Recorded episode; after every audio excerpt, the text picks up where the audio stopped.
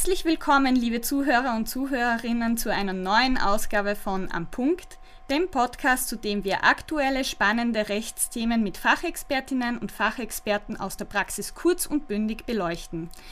Heute möchten wir die Frage um eine Impfpflicht in Betrieben besprechen, eine mitunter sehr emotional geführte Diskussion und angesichts der bevorstehenden vierten Welle der Pandemie ein sehr drängendes Thema. Dazu begrüße ich ganz herzlich unsere heutige Interviewpartnerin, Frau Dr. Körber-Riesack, selbstständige Rechtsanwältin, Autorin und Vortragende zum Arbeitsrecht. Am 23. September wird sie im Rahmen eines Linde Campus Webinars die arbeitsrechtlichen Fragen rund ums Impfen für Unternehmen näher behandeln und aufarbeiten. Frau Körber-Riesack, guten Tag. Guten Tag, danke für die Einladung. Die Debatte um eine eventuelle Impfpflicht begleitet uns nun schon mehr als ein halbes Jahr. Dazu gleich die erste Frage, liebe Frau Körber-Riesack. Wo stehen wir gerade in der politischen Diskussion um die Impfpflicht und was sind die grundlegenden Argumente dafür oder dagegen? Ja, es ist wirklich ein dynamischer Prozess. Wir stehen jetzt an einem Punkt, wie man, glaube ich, auch den aktuellen Medienberichten entnehmen kann, dass die Impfbereitschaft stark nachgelassen hat, dass Österreich zurückgefallen ist, auch im Vergleich äh, mit anderen europäischen Ländern, was die Impfquoten betrifft. Und das, so wie man es auch ähm, in den politischen Diskussionen wahrnehmen kann, die Regierungsparteien sich hier nicht wirklich vor den Vorhang trauen und äh, irgendwelche Maßnahmen, sei es eine Impfpflicht oder andere Anreizsysteme, ähm, wirklich propagieren aktiv. Da passiert jetzt eigentlich im Sommer ähm, wenig bis gar nichts. Ähm, es wird die 1G-Regel mal kurz angetestet in der medialen Öffentlichkeit, wie man dazu steht, aber konkrete Umsetzungsschritte sind bislang nicht äh, bekannt zu dem Thema und äh, daher kann man sagen, es ist eigentlich auf der politischen Ebene ein kompletter Stillstand, ähm, was, glaube ich, äh, den Unmut jetzt vor allem auch wieder für die ArbeitgeberInnen äh, ziemlich groß macht, denn die sind quasi auf sich alleine gestellt, wenn es jetzt um das Thema Impfquoten im Betrieb geht. Ja, vielen Dank für ja, diese Einschätzung. Äh, sie haben schon angesprochen, die Arbeitgeber müssen ja auch dafür Sorge tragen, dass sie sichere Arbeitsbedingungen äh, schaffen.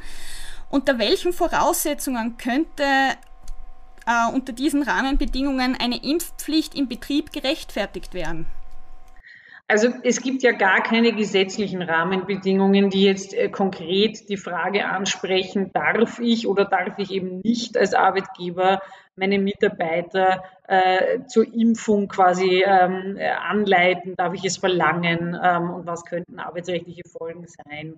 Das heißt, wir müssen uns hier mit den allgemeinen arbeitsrechtlichen und äh, hier sprechen auch Grundrechte ein Thema, das heißt auch den Persönlichkeitsrechten ähm, und äh, den äh, Eigentumsrechten des Arbeitgebers auseinandersetzen ähm, und müssen anhand dessen konkrete Wertungsentscheidungen treffen, die sehr individuell sind ähm, für die einzelnen Arbeitgeber und Arbeitnehmergruppen.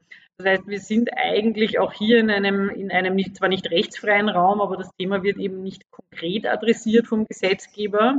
Und so muss sich jetzt eben ein Arbeitgeber selbst überlegen, ähm, welche Impfquote in seinem Betrieb er äh, möchte, ob er eben vorgibt, dass er 90 ähm, Prozent beispielsweise, wie wir es aus der Praxis kennen, Impfquote im Betrieb möchte, ähm, ob er in bestimmten Abteilungen, wenn wir jetzt an ganz kritische Bereiche denken, äh, denken Sie an eine Intensivstation in einem Spital, denken Sie aber auch an ein, ein, ein, ein Alten- und Pflegeheim mit hochvulnerablen Gruppen etc., ob ich da nicht ähm, sage sogar, ich möchte 100 Prozent Impfquote erreichen im Betrieb. Ähm, und ausgehend von diesen quasi eher operativen Überlegungen des Arbeitgebers ist dann zu prüfen, inwieweit kann ich das auch wirklich umsetzen oder was sind konkrete Möglichkeiten für den Arbeitgeber, ähm, zu dieser Impfquote zu kommen. Das ist quasi die gesellschaftliche Diskussion im Kleinen auf die Arbeitnehmer und Arbeitgeber eben äh, runtergebrochen. Also dort spielt sich jetzt quasi diese gesellschaftliche Diskussion ähm, noch einmal ab. Im Moment wird ja auch die Einführung einer 1G-Regel heiß diskutiert. Wäre eine solche 1G-Regel für Betriebe leichter umzusetzen? Also zum Beispiel, dass Mitarbeitende erst dann wieder aus dem Homeoffice ins Büro kommen dürfen, wenn sie geimpft sind?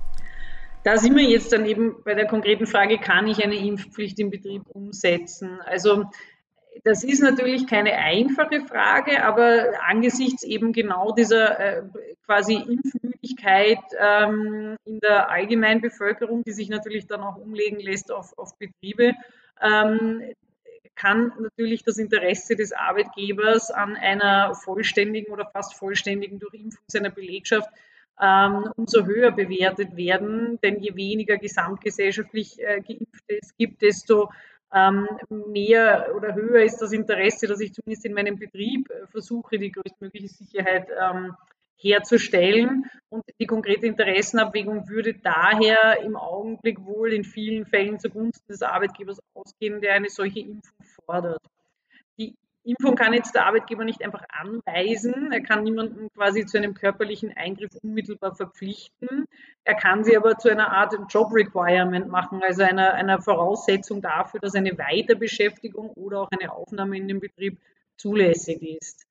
Ähm, das heißt, der Arbeitgeber kann in letzter Konsequenz statuieren, dass er nur noch mit Geimpften zusammenarbeiten möchte.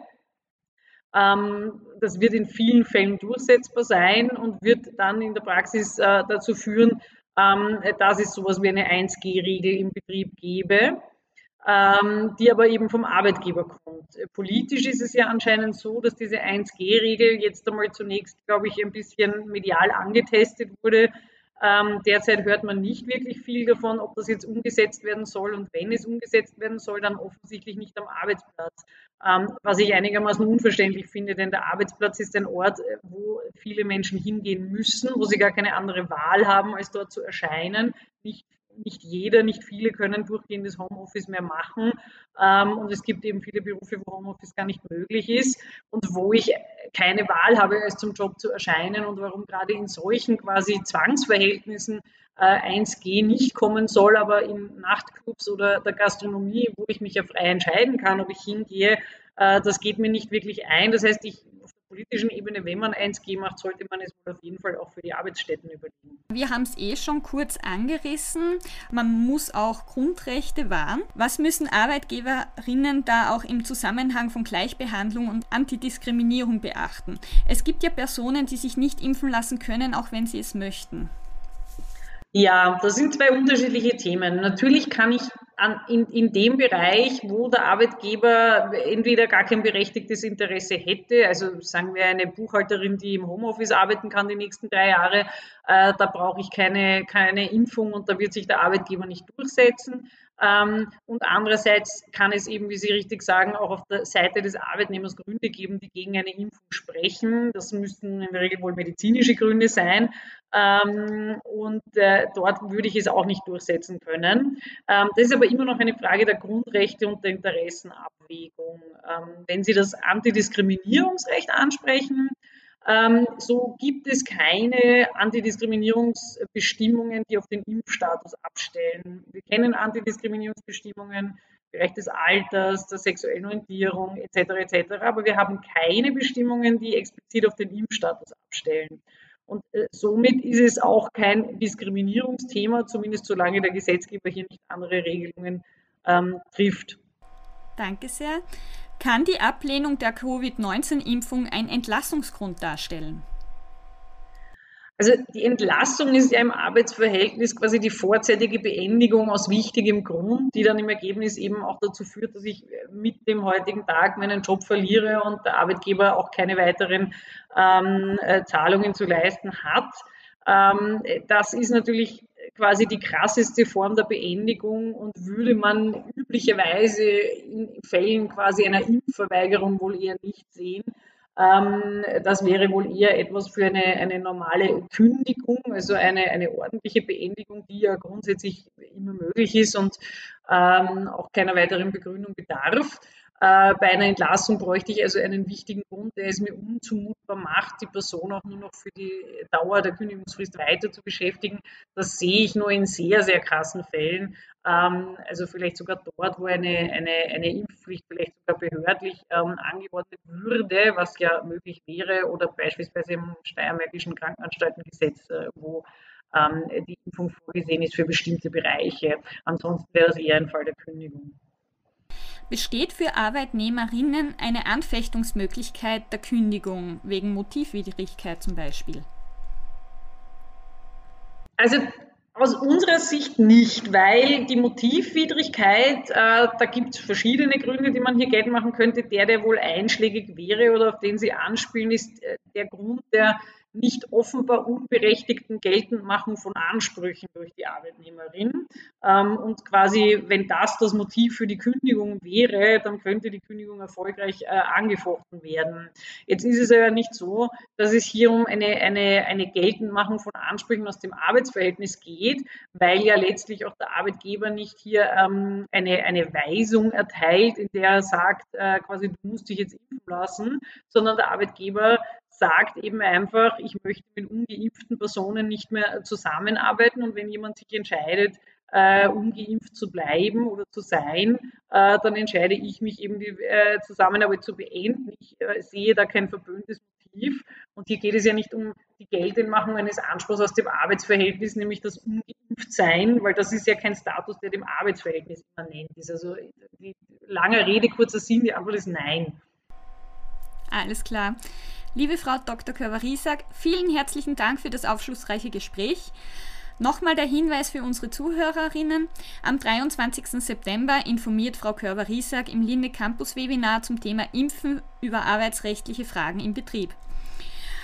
Äh, wir freuen uns, dass Sie bei unserem Podcast zugehört haben und wünschen Ihnen, Frau Körber-Riesack, und unseren Zuhörern und Zuhörerinnen noch einen schönen, gesunden Tag. Vielen Dank.